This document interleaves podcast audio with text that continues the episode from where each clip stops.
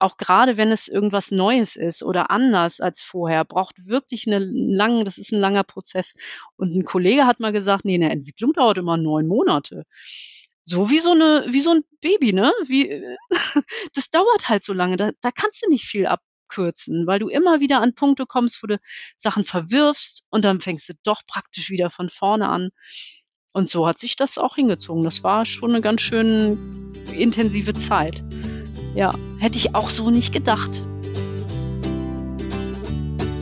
Die Tuchtanten. Trag dein Baby ins Leben.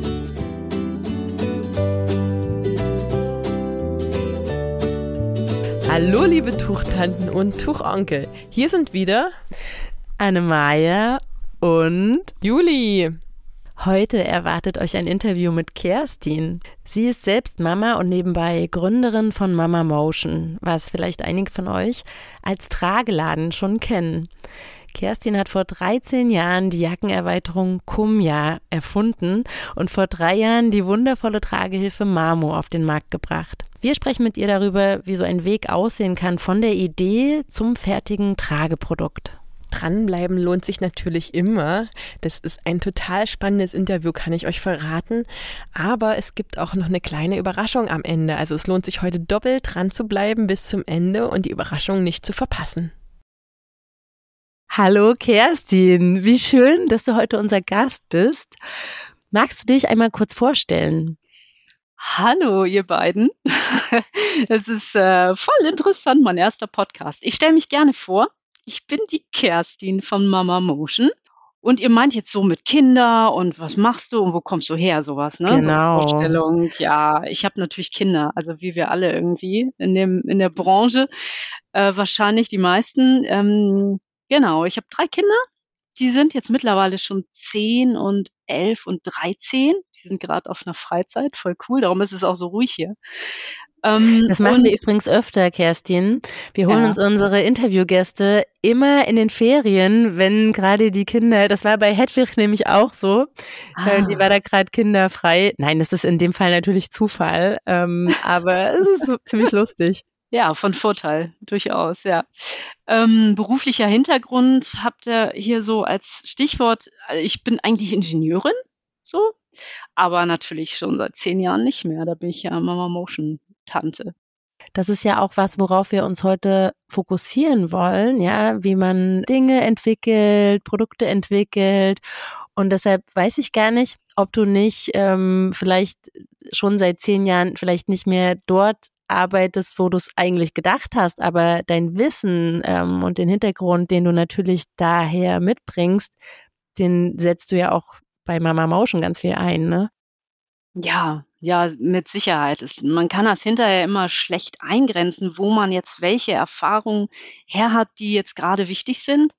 Aber naja, gut, ein Studium hilft immer so. Das ist nicht verkehrt, das zu haben. Und ein technisches in unserem Fall auch, wegen Reißverschlüssen und verschiedenen Dingen, ist auch nicht verkehrt. Und auch sich halt mit Problemen zu beschäftigen, so im weitesten Sinne. Ich denke, das ist auch so ein Thema, was man im Studium einfach so ein bisschen mitkriegt, dass man sich selber Themen erarbeiten kann und dran bleibt im besten Fall. Ist so ein Ingenieurstudium tatsächlich so ein ganz weitläufiges, sehr allumfassendes Studium, wo man sich gar nicht so in eine bestimmte Sparte packt? Das Grundstudium ist schon breit gefächert und da geht es einfach ganz viel um ein Grundverständnis von Technik, Physik und ähm, so dieses Grundlagenwissen. Und das ist universell und klar, dann gibt es die Vertiefungsfächer und ja, so kann man das sagen. Und da kriegt man halt viel mit schon. Wo hast du dich da vertieft? Ich habe dann Mechanik und Konstruktion gewählt und biomedizinische Technik. Oh, aber das mit Mechanik und Konstruktion, mhm. das wird bestimmt später nochmal auftauchen ähm, in unserem Gespräch. Oh, wie spannend. Und was hast du danach direkt gemacht? Also du bist ja wahrscheinlich nicht gleich mm, los und hast gesagt, jetzt gründe ich Mama Motion, sondern was hast du danach erstmal gemacht? Danach, ähm, ja erstmal davor. Davor habe ich technische Zeichnerin gelernt, weil ich nämlich nach dem Abi, ja, da, da dachte ich, oh, ich mache mal was Handfestes so. Ich komme jetzt auch nicht aus einer Akademikerfamilie und dachte, guckst du mal. Und dann habe ich aber ziemlich schnell angefangen zu studieren, weil ich gemerkt habe, oh, das ist jetzt auch ein bisschen wenig. Ähm, genau, und dann habe ich studiert und dann habe ich auch ein bisschen gearbeitet. Wo hast du da gearbeitet? Das war eine Firma, die hat so Materialprüfgeräte auf Röntgenbasis hergestellt. Genau, also so, wenn große Industriefirmen dann äh, Teile herstellen aus Stahl und dann werden die geröntgt äh, und dann kann man so Materialfehler feststellen. Mhm. Das ist ja auch spannend. Ja, sehr technisch, ne? Aber ja, genau, sehr, sehr, sehr technisch. Und dann kamen wahrscheinlich die Kinder und alles hat sich geändert. ja, im Schnelldurchlauf ist es natürlich so, ja, wie bei fast allen Müttern wahrscheinlich äh, ist dann das Leben, kriegt einfach komplett andere Schwerpunkte und eine andere Perspektive. Ja. Wie war das dann bei dir? Also du hast dann gar nicht mehr in dem Beruf irgendwie gearbeitet erst oder bist du nochmal zurückgekehrt? Wie hat sich das denn weiterentwickelt? Also um genau zu sein, ähm, gab es ja diese Vietnam-Auslandseinsatzgeschichte in der Entwicklungshilfe. So heißt es. In der Entwicklungshilfe. So hieß es zumindest zu der Zeit. Und da bin ich mit meinem Partner nach Vietnam gegangen. Und das war eigentlich so, ähm, das hat sich alles, das war alles ein bisschen durcheinander. Also ich wurde schwanger und dann, mein Partner wollte eigentlich vorher, also ist vorher schon nach Vietnam gegangen und dann bin ich hinterher geflogen nach einem Jahr und äh, somit waren dann, waren wir zwei Jahre in Vietnam. Das heißt, du hast in Vietnam dein Kind bekommen? Ich habe auch ein Kind bekommen, das zweite. Und das erste habe ich aber in, in Deutschland bekommen. Und das heißt, er ist sozusagen vorgegangen. Ich bin hier geblieben, weil wir der Meinung, irgendwie denkt man ja als erstes Kind, oh, bleibe ich mal schön zu Hause. Ist jetzt im Nachhinein, hätte das nicht sein müssen. ähm, und dann war die Laura, unsere große, ein halbes Jahr alt. Und dann bin ich hinterhergeflogen und dann waren wir da alle zusammen im fremden Vietnam. Das muss man sich mal vorstellen, ja. Das ist ja schon so ein großer Einschnitt, eigentlich alleine dieses ähm, Elternwerden, dieses ganze Thema. Und ihr habt das auch noch zwischen diesen so weit auseinanderliegenden Ländern gemacht. Also, wie habt ihr das so gemeistert? Hast du deine Kinder auch getragen dort oder hier in Deutschland? Erzähl mal. Ja, ich habe die Laura total viel getragen. Das war, das war auch echt ein großer Einschnitt, weil sie, ja, so ein Schreikind oder wie auch immer, also auf jeden Fall sehr bedürfnisstark. Und ich musste sie ständig tragen. Und das war für mich, das ist ja auch immer individuell, aber für mich war es, glaube ich, so persönlich echt so ein großes Erlebnis, dass ich gemerkt habe, oh, wow, jetzt ist echt, ich bin jetzt wirklich eingespannt hier. Das, da aus der Nummer komme ich nicht raus. Und darum war das Tragen auch für mich so ein totales Aha-Erlebnis. Also das war so existenziell für mich, dass ich, ähm, ich bin halt immer rumgelaufen und Laura kam im September zur Welt und es war dann eben, das waren diese Wintermonate. Damals schneite es noch. und dann habe ich mir echt diese Jackenerweiterung, also ich hatte zufällig einen passenden Reißverschluss liegen für meine Daunenjacke. Und äh, ich konnte halt nähen und habe immer viel genäht nebenbei. Und so war das einfach, und ich habe dieses Ding genommen, es war so toll und ich konnte einfach rausgehen und so habe ich eigentlich so das erste halbe Jahr verbracht in Deutschland. Und wie viele Jahre ist das jetzt schon her? Oh ja, das ist ja, wenn sie jetzt 13 ist, dann ist das ja 13. schon so 13 ja. Jahre her. Da war ja auch Tragen eigentlich noch gar nicht so en vogue, ne? Das ist ja dann ja. auch erst gekommen. Worin habt ihr denn da getragen? Ja, ich habe äh, so einiges probiert. Ich habe tatsächlich, da, das war auch die, äh, das Thema mit Trageberatung war auch noch gar nicht groß. Genau, deswegen frage ich gerade. Hm? Genau, wahrscheinlich war ich im Internet unterwegs, hier so Stillen und Tragen, Forum und sowas mhm. und habe dann recherchiert und dann war auch tatsächlich eine Trageberaterin bei uns zu Hause. Ah, und ähm, ich habe vor 13 Jahren. Ja, das war echt der, cool. der Start so. In Hannover war das, oder? Ja. Ich weißt du, was mir gerade auffällt, Kerstin? Ja.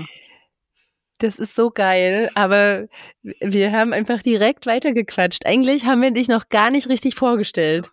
Aber oh. Nee, also du hast ja gar nicht gesagt, wo Stimmt. du bist in Deutschland und dass du die Erfinderin der Kumja Jackenerweiterung bist und so.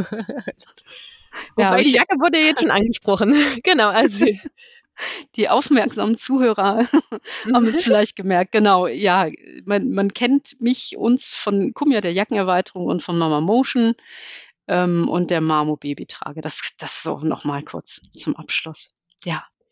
Genau, aber vor 13 Jahren hast du demnach schon getragen und hast dir schon irgendwie überlegt, ja, ich brauche im Winter halt noch eine zusätzliche Bedeckung. Aber das war ja alles noch in Deutschland, ne? So wie ich das mhm. jetzt verstanden habe.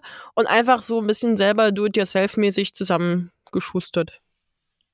Genau, so wie es so wie's ging. Und dann habe ich im Tuch getragen und im Sling und in der Manduka und in der Ema Baby und in der Masupi und alles so fast alles, was es damals so gab.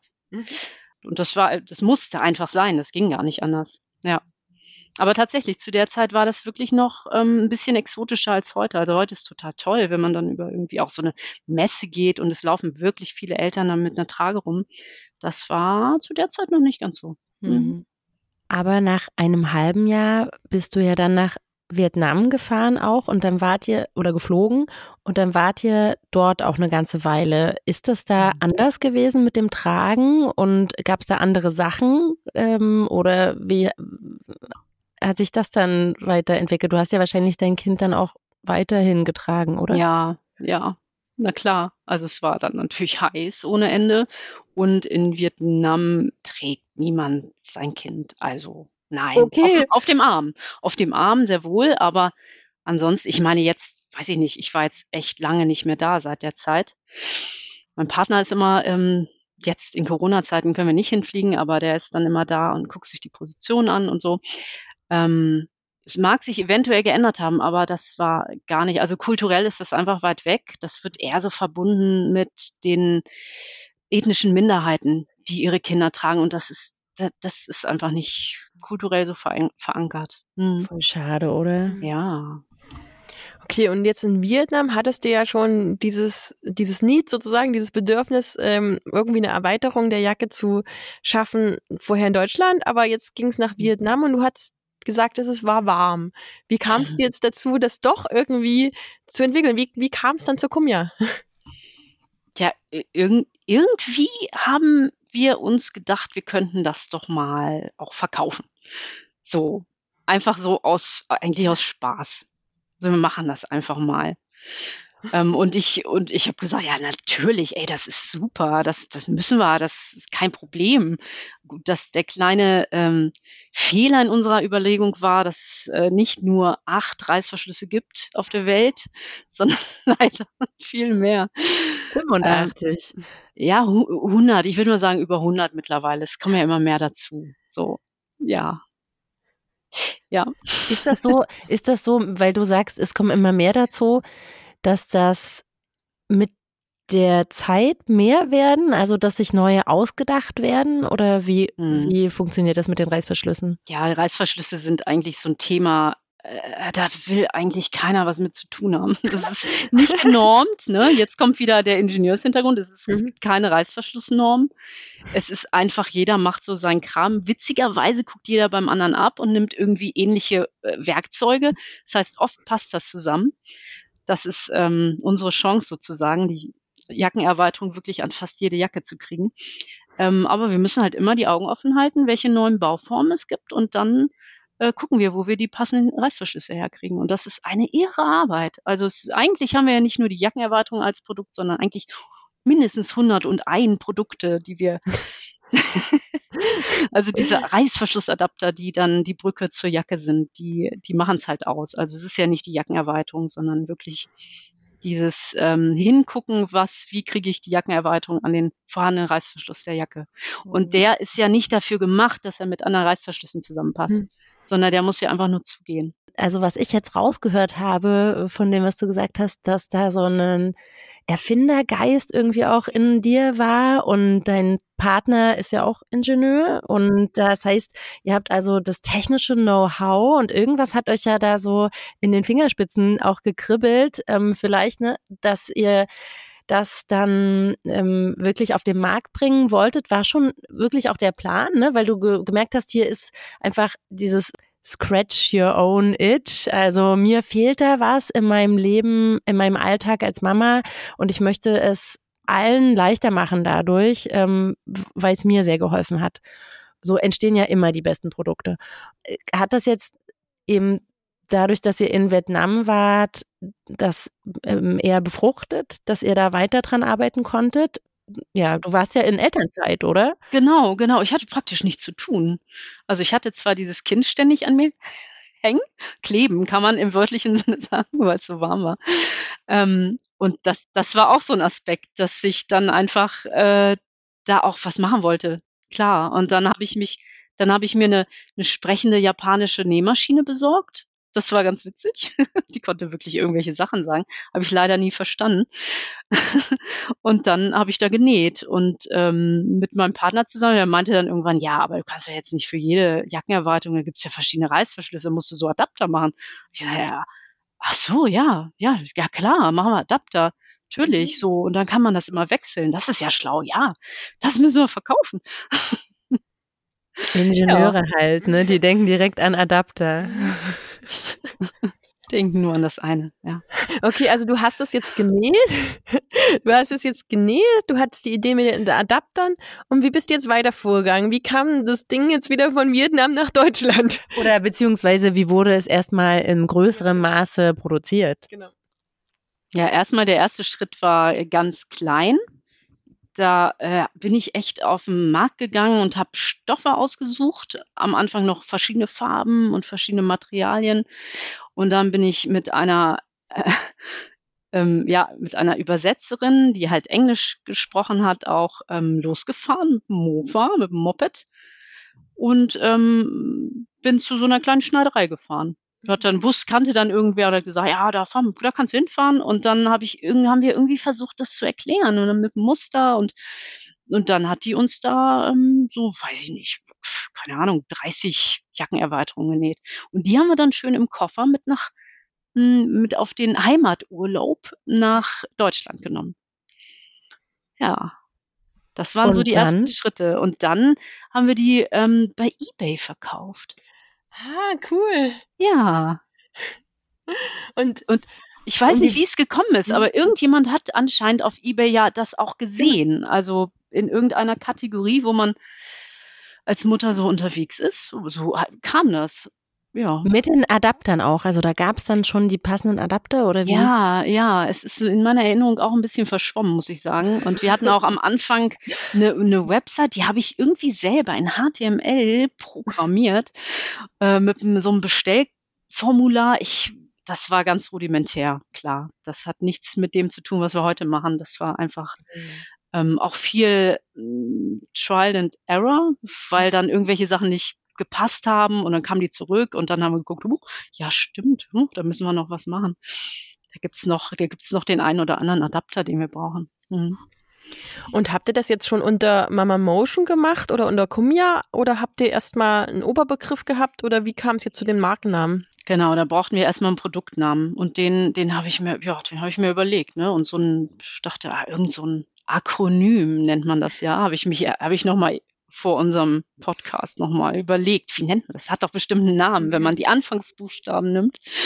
Genau, und äh, so kam das mit Komm unter meine Jacke, dass es dann zu Kumia wurde. Und da gab es noch keine, da wir ja nur das eine Produkt hatten, brauchten wir auch keinen weiteren Namen. Das kam dann erst später, als wir dann ähm, noch mehr, da haben wir erst noch andere Tragehilfen mit reingenommen und dann kann man das natürlich schlecht unter Kumia laufen lassen. Wo habt ihr andere Tragehilfen mit reingenommen? Hattet ihr da schon den ersten Shop? Also erst waren wir in Vietnam. Dann hat der Bruder von meinem Partner hat dann von Deutschland aus die Sachen verschickt. Wir haben von Vietnam aus den Support, Telefonsupport gemacht mit sechs Stunden Zeitverschiebung. Ähm, und dann sind wir irgendwann nach Deutschland zurück und haben von zu Hause weitergemacht. Irgendwann wurde das zu viel, weil hier Leute vor unserer Haustür immer irgendwie standen und haben gesagt, wir wollen hier so eine Jackenerweiterung kaufen. Dann haben wir uns einen kleinen Laden angemietet und das ist der jetzige, das jetzige Ladengeschäft in Hannover. So ein ganz kleines, muckeliges Ladengeschäft. Und da waren wir dann. Das waren unsere Geschäftsräume für einige Jahre. Genau, und da kamen dann auch die Eltern und dann, das hängt ja total eins zu eins zusammen. Die brauchen dann auch eine Tragehilfe. Und das gab es jetzt zu der Zeit auch noch nicht so dass ähm, die Babyfachmärkte da jetzt großartig Tragehilfen hatten. Zumindest nicht die, die dann so langsam als gut sich etabliert haben.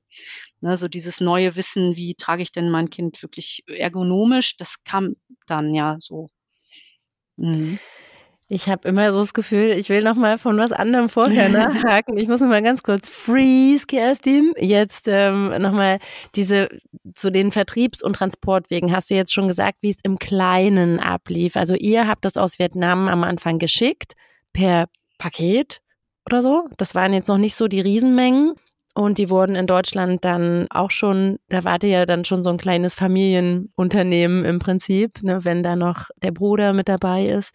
Und dann ist das ja immer mehr geworden. Immer mehr Leute haben von der Jackenerweiterung erfahren.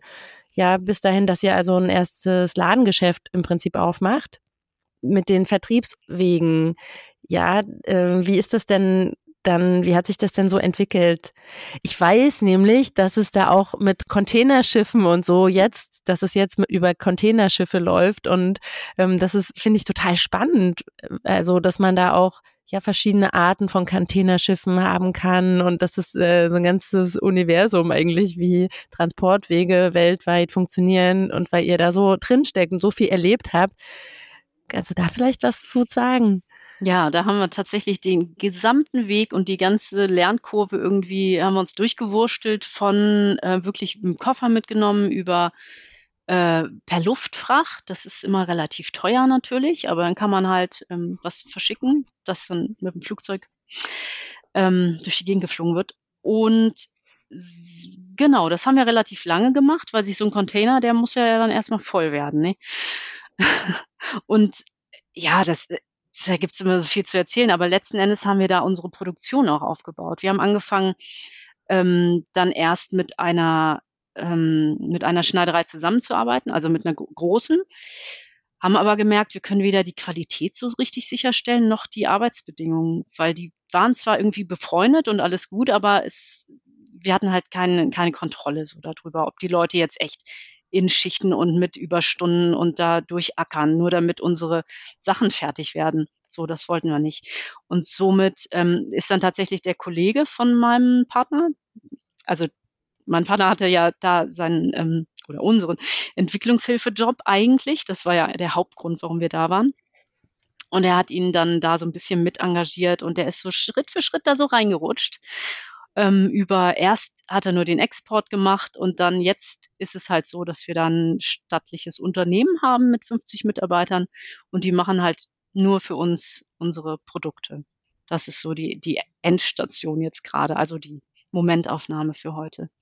Und ähm, ja, wir schicken so einige Container im Jahr dann auf die Reise.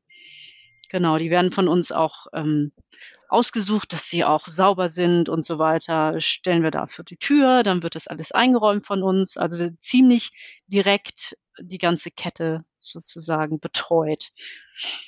Genau, und dann ähm, nach sechs Wochen kommen die dann hier an und äh, werden bei DHL erstmal zwischengelagert. Genau, und dann, dann rufen wir die Sachen ab zu uns nach Hannover, wo sie dann verschickt werden und verteilt auch in die anderen Läden, weil ihr habt ja jetzt nicht nur ein Ladengeschäft, sondern drei in Deutschland. Mhm. In Hannover war das erste, dann Hamburg und dann auch jetzt seit wie vielen Jahren? Vier Jahren? Fünf Jahren? Ah, nee, Vier, drei Jahren. Drei, ne? Mhm. Seit drei Jahren äh, Berlin, genau. Genau. Genau, zuerst Hannover, da sind wir dann raus ausgezogen in unsere jetzigen Geschäftsräume. Dann ist die Jule, unsere langjährige Mitarbeiterin, nach Hamburg umgezogen. Und das haben wir einfach so ein bisschen als Anlass genommen, ähm, dass sie da einfach einen Laden aufmacht. genau. Und so ähnlich war es mit Berlin auch ein bisschen. Da hat es das auch ein bisschen ähm, mit reingespielt, dass da Menschen, die wir gut kannten, einfach dann vor Ort waren. Das ist auch so ein bisschen, was so ein Familienunternehmen irgendwie ausmacht, ne? Dass man, wenn man so klein anfängt, dass man da einfach, na klar, auf die vertraut, äh, die man gut kennt, ob das jetzt eben wirklich Blutsverwandtschaft ist oder halt einfach ähm, absolutes Vertrauen durch langjährige Bekanntschaft. Mhm. Ich wollte noch mal ganz kurz was fragen äh, wegen der Herstellungsbedingungen. Weil ich denke, dass das oft ein Thema ist bei euch, wenn die Leute ähm, hören, oh, das wird in Vietnam hergestellt. Ja, das hat ja erstmal nicht so den besten Ruf, ne? Oder kriegt, kriegt ihr gleich einen Stempel drauf. Deshalb habt ihr dazu auch so einen so eine Art Projekt gegründet, mhm. ne? Mhm. Genau, aus der, genau der, der Punkt war das, dass wir dann gesagt haben, ja, in Vietnam und dann kommt erstmal eine Pause und man weiß natürlich, was ähm, für ein Image da besteht bei den, in den meisten Köpfen. Und um das so ein bisschen aufzuklären, haben wir halt ähm, genau dieses TIMO-Projekt, also TI von Tien Hat Huy, das ist die Firma in Vietnam, ähm, und Mama Motion, so eine Kombination und äh, beschreibt einfach ein bisschen, was das bedeutet und wo die Sachen hergestellt werden und stellt auch wirklich die einzelnen Leute vor, zumindest die, die gesagt haben, okay, mach ich mit. Das waren nicht alle. genau, und da können Kunden, die so ein Kärtchen finden, auch tatsächlich direkt die Menschen kontaktieren und was schreiben. Und unsere Emma, die übersetzt, die ist ja in unserem Team, die kommt aus Vietnam und macht äh, eine ganz tolle Produktionsplanung und Betreuung. Und die ähm, übersetzt das dann und übersetzt auch die Antworten, sodass da wirklich so ein, so ein Dialog entstehen kann. Einfach um zu merken, dass das sind wirklich echte Menschen. Also es ist ja so, in unserem Denken ist das ja, ähm, ne, ich bestelle mir was bei sonst wo, bei Amazon vielleicht noch und äh, Hauptsache günstig. Also so, ne, ganz böse ausgedrückt. Und es ist aber überall am Ende der Kette stehen halt Menschen, da auf der ganzen Welt. Und das sind genauso, ja, genauso Menschen wie hier auch, ne? Das ist ähm, da insofern kein Unterschied. Und das wollten wir so ein bisschen rüberbringen und so ein bisschen transparent machen. Hm. Das finde ich total schön und echt besonders auch, ähm, so da die Kommunikation und den Austausch zu fördern und wie toll ist das denn, wenn jemand, der eine Babytrage kauft, also da sind ja ganz viele Emotionen auch ähm, beim Tragen, die dann in die Trage so projiziert werden sozusagen und das dann als Feedback wiederzugeben, so ja, danke, dass du das hergestellt hast, weil so kann ich mein Baby, ähm, kann ich eine gute Bindung aufbauen oder so. Da ist bestimmt ganz viel tolles Feedback auch hin und her geschickt worden, oder? Ja, total. Das, das meiste ist natürlich so, oh, danke, das ist richtig toll und ich bin total zufrieden und endlich habe ich es wieder warm. So, das, das kommt ganz viel. Das ist natürlich für die, für die Leute in Vietnam erstmal so, hm, oh, schön warm, okay. Du hast jetzt ähm, an die Kumia gedacht, siehst du, ich habe direkt schon an die Mamo gedacht. Ich bin schon wieder ein bisschen hier vorgesprungen. Darüber haben wir noch gar nicht gesprochen. Das kommt gleich. Aber ja, genau, erstmal wird's warm im Winter. In Vietnam ist es halt nie kalt, ne? Was habt ihr, das ist auch lustig, oder? Wenn man was produziert in einem Land, ähm, womit man selber absolut nichts anfangen kann. Ja, ja, genau. Da müssen wir auch äh, das auch erstmal, wir versuchen das ja nahe zu bringen, ne? auch den, den Kollegen in Vietnam. Wir, na, und dann sagen wir hier, nimm doch mal und zieh doch mal an und so. Und das ist natürlich erstmal weit weg. Und auch das Thema Tragen ist, ist schwer zu vermitteln, wenn das einfach nicht nicht gemacht wird. Ich weiß noch, als wir da gelebt haben, da haben wir den Nachbarn, die hatten halt ein kleines Baby, haben wir eine Trage geschenkt und war nicht so, sie haben sie nicht genommen, obwohl ich ständig rumgelaufen bin mit dem Ding. Aber so ist das halt, ne? Es ist einfach eine andere Kultur. Ja. So, und jetzt haben wir ja schon viel gespoilert. Also ihr habt ja nicht nur die Kumia, sondern auch die Mamo im äh, Programm. Wann und wie kam es jetzt dazu, auch noch eine Tragehilfe zu entwickeln? Ja, wir haben ja hier in Hannover in unserem jetzigen Ladengeschäft, da haben wir angefangen und da standen wir einfach selber ganz oft da und haben mit den Eltern gesprochen und hatten zu der Zeit, glaube ich, unsere erste Trage war die E-My Baby, jetzt auch nicht die einfachste. und ähm, haben das natürlich alles versucht gut zu erklären und dann haben wir die die Eltern irgendwie ein paar Wochen später gesehen im Café und haben gemerkt, oh, oha, das sieht jetzt ganz anders aus. So war das gar nicht gedacht mit den Einstellungen. Ähm, und einfach aus diesem, aus dieser Praxis heraus gemerkt, so es kann gar nicht einfach genug sein. Weil man kennt es selber. Ich meine, wir sind so ein bisschen in einer Blase, möchte ich mal sagen, dass wir uns damit so identifizieren und so beschäftigen, weil es so einen hohen Stellenwert hat. Aber viele ähm, Eltern, bei vielen Eltern ist das nicht ganz so und die brauchen einfach was Schnelles, Einfaches, wo sie ihr Kind gut reinsetzen können. Und das war so der Schwerpunkt der Mamo. Oder ist, ist er natürlich immer noch. Wirklich für die Eltern, die reinkommen und sagen, nee, ich brauche was, oh nee, kein Getüdel. Einfach, einfach was, was geht. Also wieder dieses Need, ich brauche was Einfaches, was, was schnell geht und dann ähm, erkannt, das gibt's so in dem Maße noch nicht auf dem Markt. Und dann habt ihr euch wieder hingesetzt und auch hier wieder, wie habt ihr diesen ganzen Entwicklungsprozess gemeistert? Was, was kam da zuerst?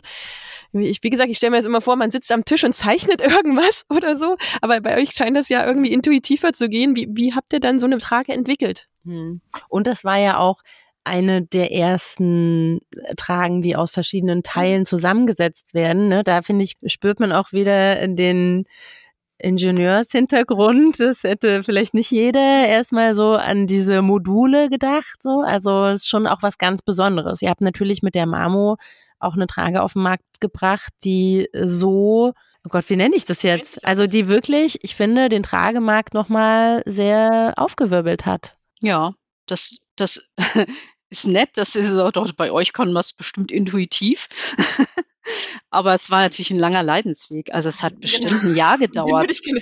Also das ist nicht mal eben, das denkt man hinterher. Wenn es fertig ist, dann mhm. sagt man, ja, das hätte ich jetzt aber auch schneller machen können.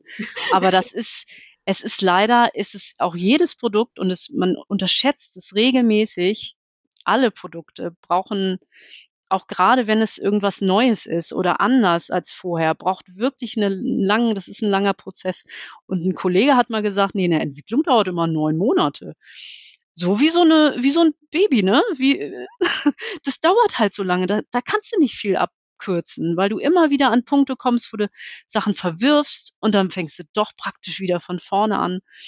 Und so hat sich das auch hingezogen. Das war schon eine ganz schön intensive Zeit.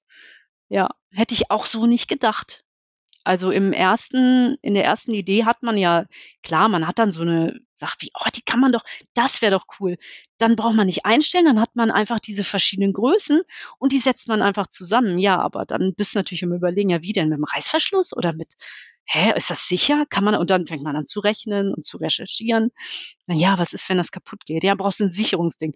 Und dann bist du hinterher bei drei Sicherungen und sagst, ah shit, das geht, das kann ja jetzt keiner mehr handeln dann geht das so nicht. Es muss einfacher. Und dann fängst du wieder von vorne an. Und ähm, ja, so war das ein, ein Prozess, ein langer Prozess.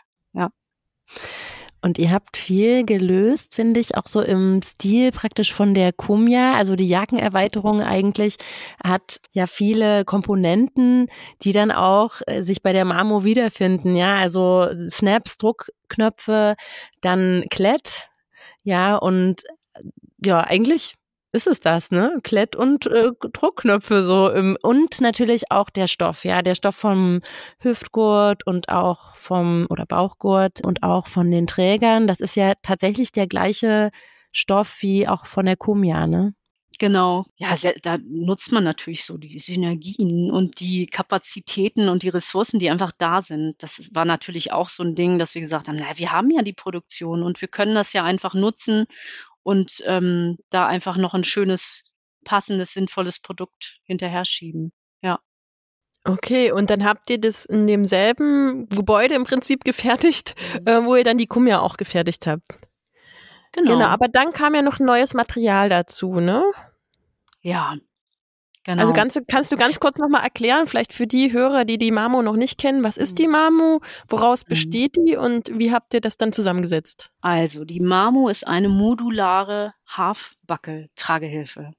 Das heißt, dieses Halfbuckle-Prinzip ist überhaupt nicht neu und hat sich auch aber sehr bewährt, weil es so einfach ist und weil Tragepersonen so gut wechseln können, ohne wirklich Gurte und Schnallen verstellen zu müssen. Großartig. Ähm, das heißt, das haben wir gerne genommen und haben dann aber gesagt, okay, dieses ähm, Mitwachsen, das machen wir nicht nur an der Steckbreite fest, sondern das umfasst halt die gesamten Maße des Bereichs, wo das Kind drin sitzt, weil so ein Neugeborenes hat ja auch andere ergonomische, ähm, also, also andere, eine andere Körperhaltung als ein Kind, was jetzt irgendwie ein halbes Jahr alt ist. Und da gibt es ja ganz viele Studien und ganz viele, ganz viel Wissen eigentlich.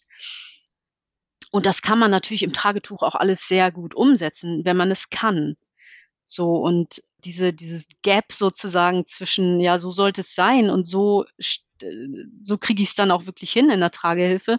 Das wollten wir halt verkürzen und da einfach so vorgeformte, dass die Form und die, die Maße und die Dimension einfach schon stimmen für ein Großteil der Kinder. Natürlich kann ein halbes, ein sechs Monate altes Baby sehr groß sein und sehr klein. Deswegen machen wir das auch tatsächlich an der Konfektionsgröße eher fest. Also diese Altersangaben machen generell jetzt nicht so viel Sinn. Genau. Und dass man dann einfach für so Neugeborenes ein sehr gute Passform hat mit einem ganz kleinen Beutel, wo diese Anhock-Spreizhaltung wirklich sehr genau passt. So. Und wo sich Eltern, wo Eltern dafür gar nichts machen müssen. Hm. Das war sozusagen das Ziel erstmal. Es geht natürlich darum, dass sie besonders langlebig ist. Ja, deshalb habt ihr ja vier verschiedene Rückenteile.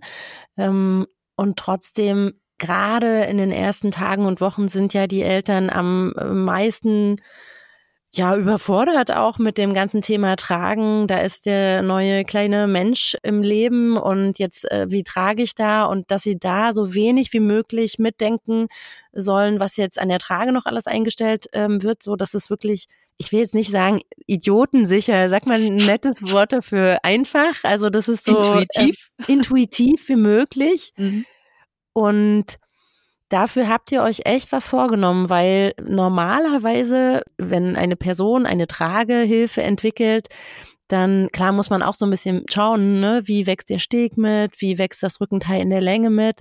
Ihr habt euch aber eben zur Aufgabe gemacht, vier komplette äh, Rückenteile ähm, zu machen. Das, von daher ist das klar, dass das eine ganze Weile dauert, auch mit dem austesten dann, wenn dann echte Babys drin sitzen. Ne? Und da hat sich dann auch noch mal bei euch ja nach einem Jahr oder so habt ihr noch mal ein paar auch angepasst. Ne? Das ist auch noch mal so eine Sache, dass das ja nie zu Ende ist. Ähm, sowas in der Entwicklungsphase klar, einmal lässt man es dann produzieren, aber auch hier können ja immer wieder Veränderungen dann oder Verbesserungen ähm, gemacht ja. werden. Das habt ihr auch gemacht. Und das finde ich halt total toll, wenn man nicht einfach nur ähm, das Produkt so wie es ist, weil es sich halt gut verkauft, weiter produziert, sondern den Anspruch hat, irgendwie es immer mehr zu optimieren noch. Ja, genau, das machen wir. Wir haben auch so ein ganz, also äh, total aufwendiges Codesystem, wo wir wirklich auf jedem Marmotteil ist ein vierstelliger Code aufgestempelt und der sagt genau ähm, aus, nach welchen Zeichnungen, mit welchen Maßen, mit welchen Materialien das Teil gefertigt ist. Also wir haben da echt, äh, ja, im Nachhinein ganz schön na, ein bisschen übertrieben, aber es ist, es ist schon cool. Also es ist total cool. Und was ich noch sagen wollte mit dem, äh, mit dem ersten Beutel, das ist genau, das ist ein total wichtiger Punkt, finde ich, weil gerade die Neugeborenen, es ist ja so, wenn man als Eltern dann irgendwie, ja, ich möchte eine Tragehilfe und die soll am besten die zehn Jahre halten und die muss immer gehen auf dem Kopf und was weiß ich, auf dem Rücken, sonst wo. Und das ist halt leider nicht so realistisch. Ja, so, genau. weil gerade die kleinen Neugeborenen, da, natürlich kann ich dann sagen, na ja, die kannst du halt klein machen, aber damit es halt dann auch noch in zwei Jahren, damit du die dann noch nehmen kannst, es, es, es lässt sich nicht, also diese eierlegende Wollmilchsau kann man in, in Grenzen geht das, aber irgendwo ist eine Grenze erreicht und die war einfach, da waren wir der Meinung, na, das sollte schon sehr wichtig sein, dass gerade die, was du sagst am Anfang, die Unsicherheit, diese geringe Körperspannung von Neugeborenen, dieses ganz, dass es da einfach gut passt, das ist so, hm, da liegt ein besonderer Fokus drauf und es muss dann kein Kompromiss sein, wenn man eben diese verschiedenen Größen hat und dann einfach zur Entwicklungsstufe passend das Kind immer gut sitzt. So. Okay, und du hast aber jetzt gesagt Materialien. Ich dachte immer, die Marmo ist aus einem Material. Also die ist ja eigentlich aus Rami, oder? Genau, die, die. Das ist ähm, immer falsch, Julie. Nicht von Rama, die Ram, Rami, Rami, oder? Okay, oder korrigier mich. Wie ja. spricht man es aus? Ja, ich bin da jetzt von ausgegangen. Ich weiß, das ist auf Englisch Rami, ja. Vielleicht hat Juli doch recht mit Rami. Rami, ich weiß ich, habe ich nie hinterfragt, ehrlich gesagt. Es ist aber ohnehin ein total unbekanntes Material. Ich kannte das vorher auch nicht. Wir haben angefangen, wir wollten die Marmor aus Leinen machen. Und dann ähm, sind wir auf ähm, Lieferantensuche gegangen. Und dann war es irgendwie so, dass man da in der Umgebung war irgendwie Rami oder Rami, wie auch immer. Und dann haben wir uns erstmal informiert und haben gesagt, hey, das ist ja cool, das ist sehr ähnlich, also es ist eigentlich wie Leinen, ist halt auch so eine Nesselpflanze und die wächst einfach da, wo sie herkommt. Da ist es feucht und die braucht keine Pestizide, die braucht nicht bewässert werden, die braucht irgendwie nicht gebleicht werden. Und das hörte sich alles total und hat auch 'n 'n lange kulturelle Geschichte, also wird auch China-Gras genannt und ist einfach da. Und das, ähm, war in unseren Augen so: „Oh, ja cool, das das nehmen wir. Das hört sich gut an.“ Ja. Und die Beutel und Träger und Kopfstützen, Gurtschoner bestehen daraus. Und 'n Teil machen wir dann auch mit speziellen Designs dann aus, ähm, anderen Naturmaterialien. Damit sich das auch mal so 'n bisschen unterscheidet, ne? Das, ähm, ist ja auch so 'n Vorteil von einer Modultrage, Baukastentrage, dass man da so 'ne Kopfstütze mal wechseln kann und die Trage damit dann neuen Pep bekommt. Und ich finde auch toll, dass es tatsächlich bei der Mamo eben aus Musselinstoff oder eben Mullwindelstoff die Kopfstützen gibt, weil man in dem Fall, wenn man die Mulli vergessen hat, dann das einfach nutzen kann und das ist einfach ja auch noch mal total haptisch ist das total schön. Ja, ja, das ist total der Vorteil, dass man sich da ausleben kann, dass man sich auch nicht so satt sieht an seiner Trage. Also, ich kann mich da auch noch erinnern, ich wir hatten 'ne total ich glaube, Manduka oder wie auch immer, aber die trägst du dann halt auch die ganze Zeit. Und ich meine, bei Kleidung haben wir ja auch den Anspruch, dass man auch mal wechselt. Ich habe ja auch nicht nur ein Paar Schuhe. Apropos, ne, so von wegen, ich brauche die eine wir sind eine Familie und wir brauchen eine Tragehilfe und die muss von Geburt bis ins dritte Lebensjahr es ist in keinem Bereich haben wir diesen Anspruch. Also, weder bei Kleidung noch sonst wo und ich finde, das gehört echt mal abgeschafft.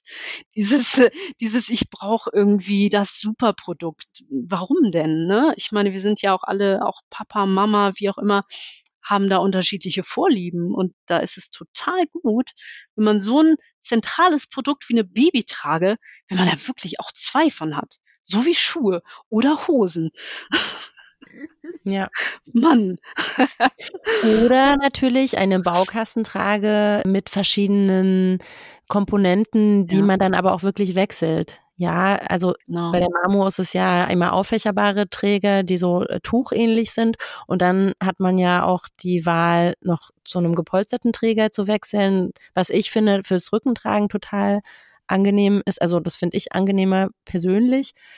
Und meine Erfahrung ist auch so aus der Beratung, dass doch gut, vielleicht, weil ich das auch so 'n bisschen steuere, äh, und selber eben total toll finde, wenn die Tuchträger, ähm, beim Vorntragen, äh, genommen werden, weil das dann sich so schön auf dem Rücken auffächern lässt und auch über die Rippenbögen aufgefächert ist und 'n absolutes Tuchgefühl einem, äh, vermittelt. Das ist ja so ungefähr 80, vielleicht fast 90% doch eher die Tuchträger nehmen. Ist das generell auch so oder würdest du sagen: „Ne, es ist eigentlich fifty-fifty“, kommt auf die Beraterin an im Laden?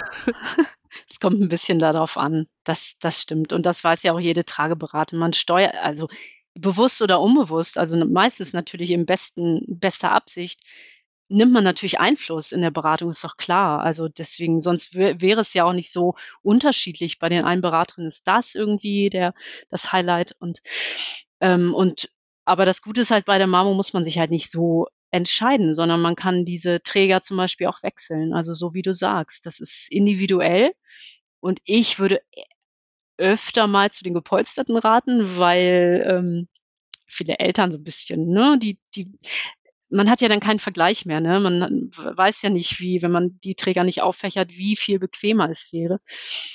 Ähm, aber wie auch immer, man muss sich nicht festlegen. Man kann sich da später auch noch umentscheiden.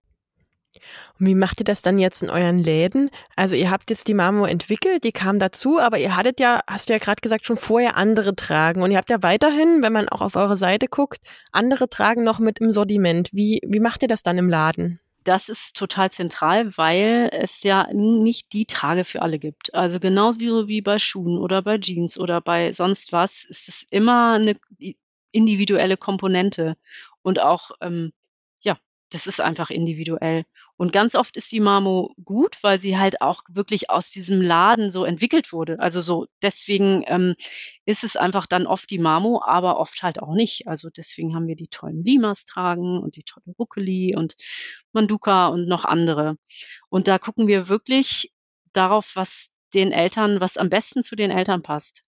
Das ist, das ist das oberste Gebot. Also keine Zahlen und keine Verkäufe. Und wenn es gar keine Trage wird, dann wird es gar keine Trage. Wenn es einfach nur die Schulterschnalle bei der Manduka ist, die Rückenschmerzen macht, ja, dann stellt man die halt an die richtige Stelle und dann ist gut.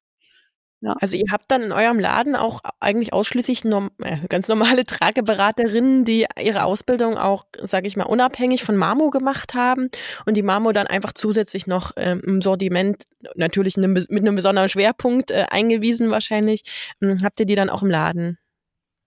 Also genau. Mhm. Genau, es sind ähm, praktisch alle Mitarbeiterinnen sind auch Trageberaterinnen. Wobei wir da so ein bisschen das aufweichen, weil wir einfach jetzt intern so eine intensive ähm, Ausbildungsstruktur mittlerweile haben, dass wir echt fast sagen können, du kannst einfach so bei uns anfangen. Also natürlich mit anderen Sachen, die passen müssen, aber ähm, dass wir das auch intern ganz gut aufbauen können. Dadurch, dass wir halt so viel Elternkontakt haben, kann man da auch ganz schnell reinkommen und ganz schnell Erfahrung sammeln. Hm. Mhm.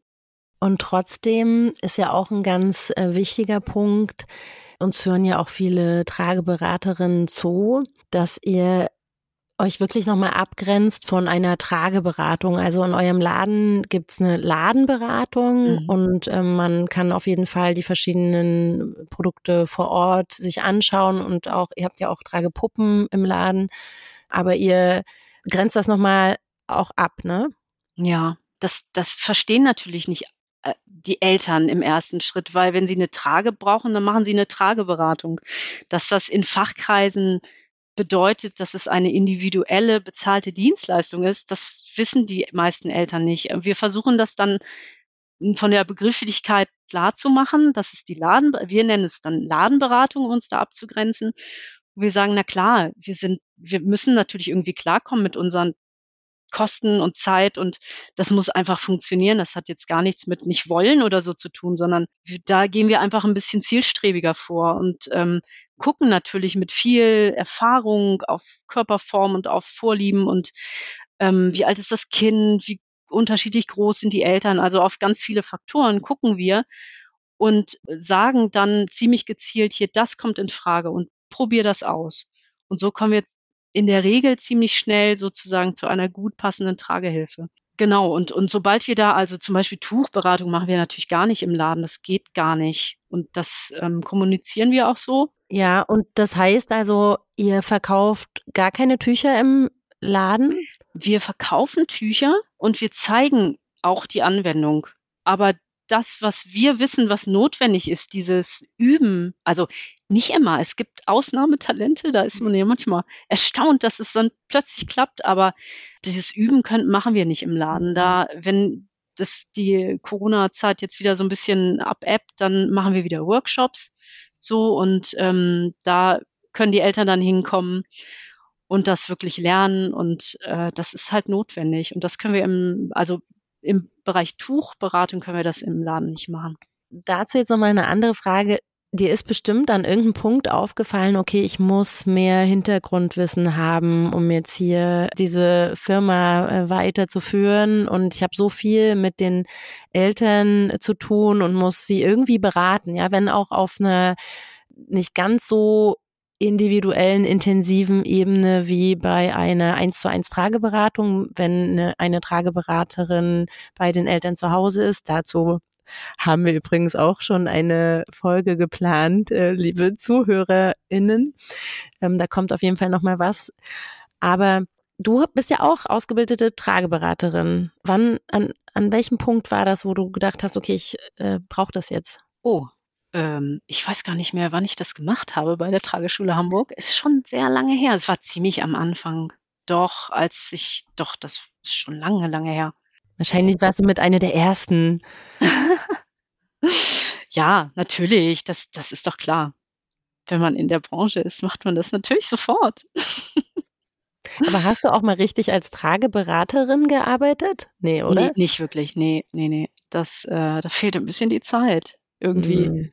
Klar, du hast ja Produkte hergestellt. Ja. Produziert, verschifft, vermarktet.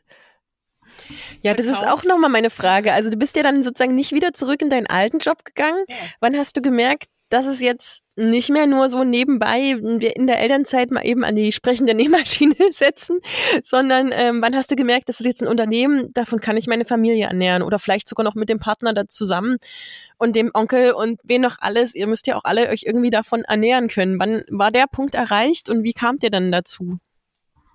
Das war natürlich alles eine Entwicklung. Also wir haben nie wirklich zielstrebig geplant, so wir wollen jetzt irgendein Unternehmen aufbauen, sondern es hat sich entwickelt. Und ein Punkt war halt nach dieser Zeit in Vietnam, dann da muss man sich natürlich entscheiden. So bleiben wir jetzt vielleicht noch länger oder ähm, reisen wir noch in ein anderes Land.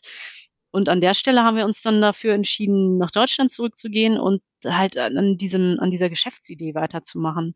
Und das hatte ein ganz großer Grund war, dass wir halt diese drei kleinen Kinder hatten und nicht in dieses klassische Rollenbild rein wollten oder in die klassische Aufteilung oder auch nicht klassisch. Also selbst wenn ich arbeiten gehe und mein Partner bleibt bei den Kindern, ist es halt immer noch nicht ausgewogen und es ist für mhm. keine für, für niemanden sozusagen wirklich so richtig schön, mhm. weil man, weil das wirklich ein großer Kompromiss ist dann. Der eine hat ganz viel Stress bei der Arbeit und der andere hat ganz viel Stress bei den Kindern und es ist einfach total schön, sich das aufzuteilen. Mhm. Also das Amen. Positive.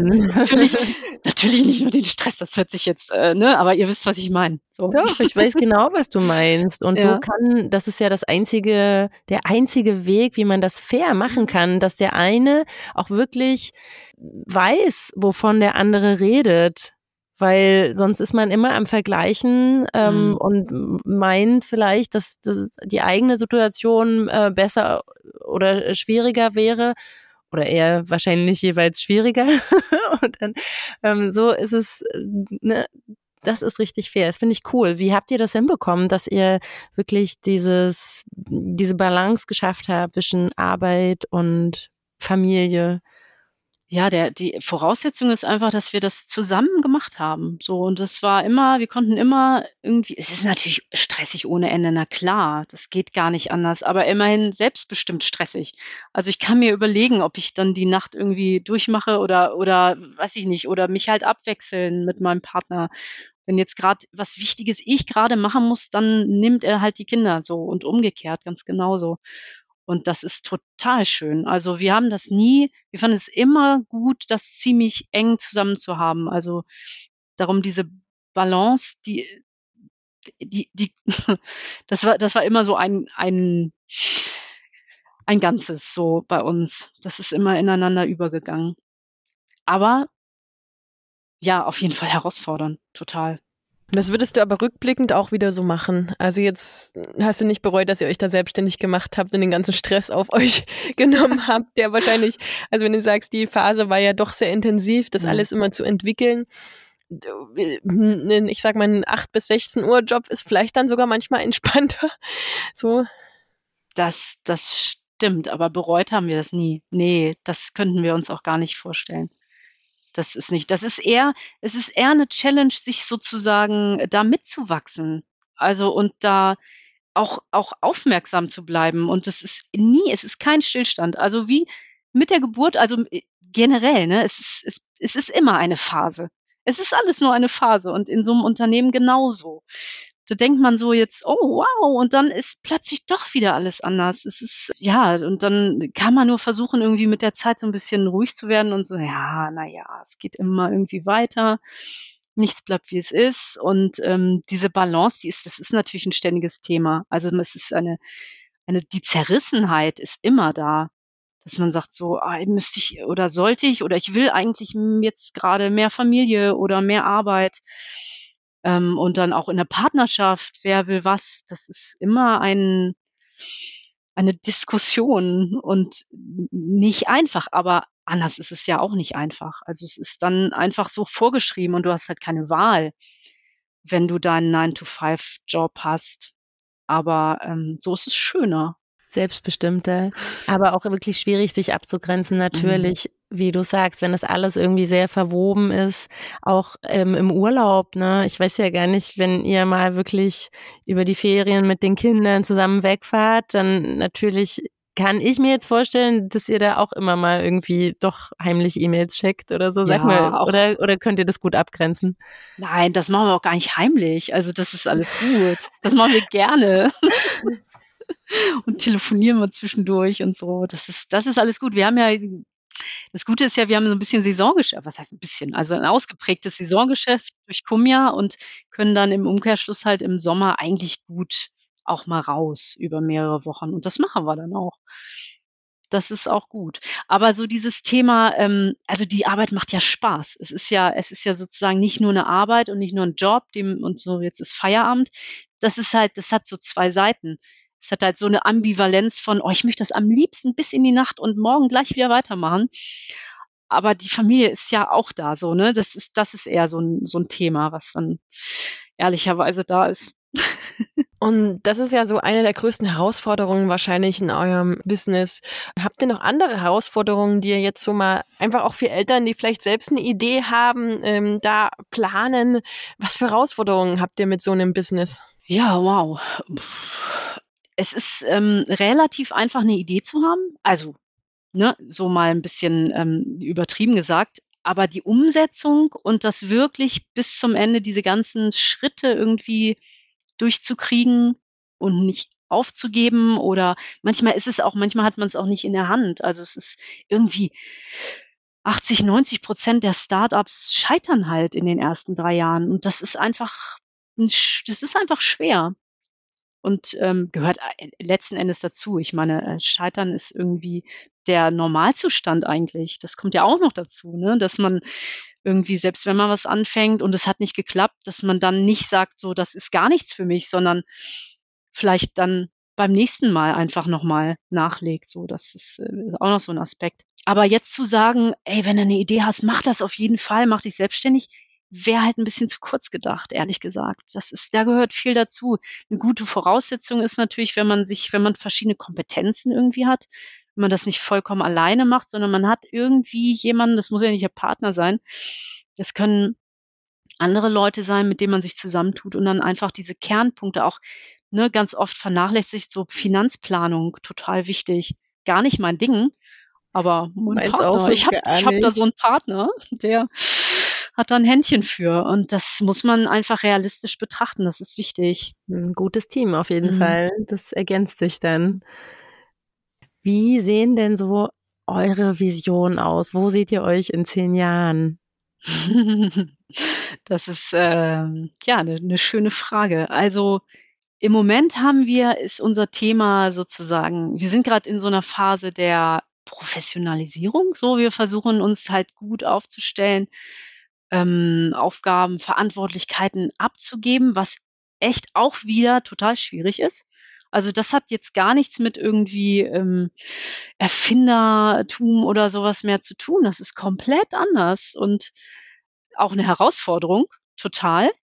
Ähm, auch, auch Menschen zu finden fürs und also die einfach reinkommen und was mitbringen und äh, das ist ein großes Thema. Da würde ich mir, also das wäre jetzt eher so ein Wunsch, dass das in zehn Jahren hm, ein bisschen ausgereifter ist als jetzt. Ja, und ansonsten wollen wir uns tatsächlich so aus dem, aus dem so laufenden Geschäft weiter rausziehen und einfach strategisch dabei sein und auch vielleicht mehr Zeit für Entwicklung haben.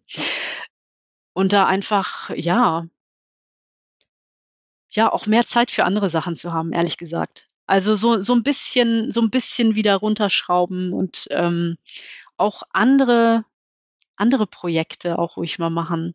Dass dieses Unternehmen nicht ganz so, also seinen wichtigen Anteil hat, aber ähm, ein bisschen ausgewogener. Das wäre mhm. schon ganz mhm. cool. Und ansonsten haben wir aber ganz konkret, fällt mir gerade ein, ne, Ladengeschäfte wollten wir schon noch ein paar eröffnen. Das ist schon noch so ein, ne, so ein hartes, ne?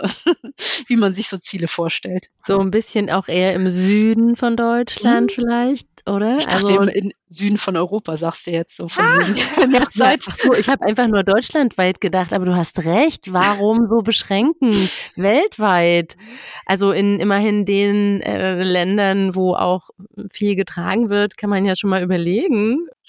Warum nicht? So Und schön da überall. Den, ja, ihr habt jetzt den ersten Schritt auch äh, gemacht, dass ihr die Mamo nicht nur exklusiv in euren eigenen Läden verkauft, sondern ihr habt jetzt angefangen auch also das abzugeben und genau. wie heißt das? Wie heißt das Wort dafür? Ja, so so Händlervertrieb. Händlervertrieb, ne? Genau, wir wir versuchen es einfach vernünftig und und ähm, ja, so breit aufzustellen, weil ich meine, so Krisen kommen ja ab und zu, sieht man ja auch jetzt aktuell und da sind wir ja, da sind wir einfach ganz offen. Genau, aber die Ladengeschäfte, nein, das war ein kleiner Spaß, weil ich gerade so an in Urlaubsstimmung. Ähm, das ist erstmal nur für Deutschland. Nein, nein. aber ist da schon was ganz Konkretes in Planung? Gibt es da Städte, wo ihr wirklich gerne äh, so schnell wie möglich hin wollt? Weil Natürlich können wir jetzt auch an der Stelle schon mal ähm, gucken, vielleicht gibt's ja in, in Deutschland schon auch TrageberaterInnen oder auch einfach trageaffine Mamas oder Papas, die sich vorstellen könnten, bei euch zu arbeiten? Ja, also ganz konkret noch nicht, aber äh, meldet euch gerne. Also den Kontakt hat nie geschadet und auch überhaupt, wenn irgendjemand gerne bei Mama Motion anfangen will, ne? Gerne, gerne. einfach melden, einfach reden und wir sind da relativ flexibel und ähm, aufgeschlossen. Und ihr baut auch gern die Jobs um die Leute herum. Ne? Das ist ja auch ja. so ein Ding, dass ihr auch gerade was so Wiedereinstieg nach der Elternzeit, was wahrscheinlich auch die meisten eurer MitarbeiterInnen betrifft. Ja, wie kommt man sonst zum Thema Tragen? Wohl am ehesten durch die eigene Erfahrung. Ja, total. Also den Anspruch, den wir für uns haben, dass wir das alles gut vereinbaren können mit der Familie und mit den Kindern. Klar, das ist, sehen wir ja bei unseren Mitarbeitern ganz genauso. Also klar, wenn das Kind krank ist oder irgendwie vom Klettergerüst gefallen, natürlich ist dann das dann die Priorität. Das ist logisch bei so einem Familienunternehmen, ja. Kerstin, wo wir über Visionen und Weiterentwicklung von Produkten sprechen, ihr habt ja ganz kürzlich erst ein ganz neues Produkt auch auf den Markt gebracht. Erzähl mal. Ja, das neue Mitglied in der Mamo-Familie ist die Mamo Bauchgurttasche. Und zwar ist das ein kleines Täschchen, nicht zu groß, nicht zu klein, für die wichtigen Sachen, die man immer braucht, für Handy und Schlüssel und Pflaster und Taschentücher und was weiß ich. Ähm, und die kann man an den Mamu-Bauchgurt kletten. An der Seite oder in der Mitte oder wie auch immer. Auch beim Rückentragen funktioniert das. Und ähm, die gibt es in verschiedenen Farben, in den Rami-Farben. Die haben noch nicht alle vorrätig, äh, aus logistischen Gründen, aber ähm, die gibt es in verschiedenen Farben. Und immer mit dabei ist ein Träger. Das heißt, diese Tasche kann man auch wunderbar als Umhängetasche nehmen. Das ist also nicht nur zum Babytragen geeignet, sondern äh, nachhaltig als Tasche nutzbar. Und die ist schön klein und praktisch und die verlosen wir sehr gerne über eure Seite zusammen aus aktuellem Anlass, weil es ja auch so kühl ist, mit einer Komja-Jackenerweiterung mit passendem Adapter. Also das äh, rundum ähm, sorglos Kuschelpaket für diesen Tragewinter. Die Jackenerweiterung hält euch warm und in dem Täschchen könnt ihr dann alles Wichtige transportieren, ne, was man sonst auch so leicht vergisst. Genau, ich habe jetzt an diese Handwärmer gedacht. Die Handwärmer kommen da rein, wo man dann einfach die dann immer mitnehmen kann. So, noch kurz zu den Bedingungen. Wie könnt ihr jetzt dieses riesen mega Winterpaket gewinnen? Und zwar haben wir mittlerweile ja auch einen Instagram-Channel. Ganz viele haben uns schon gefunden. Die unterstrich Tuchtanten. Ein Leerzeichen gibt's nicht, deswegen unter Unterstrich. Also die Tuchtanten, wenn ihr mit Leerzeichen sucht, findet ihr uns aber auch. Und unter dem aktuellen Post zu dieser Folge Nummer 15 gibt's dann die Gewinnspielbedingungen und ihr könnt da mal weiter scrollen, dann könnt ihr euch auch diese coolen Taschen einfach mal anschauen. Kerstin, gibt es sonst noch irgendwas, was äh, unbedingt noch untergebracht werden muss? Und ansonsten würde ich sagen, gehen wir langsam ähm, in die Verabschiedungsphase. Oh, ja. Fühlt sich das für, ja, für mich fühlt sich das, für mich fühlt sich das auch nicht schön an.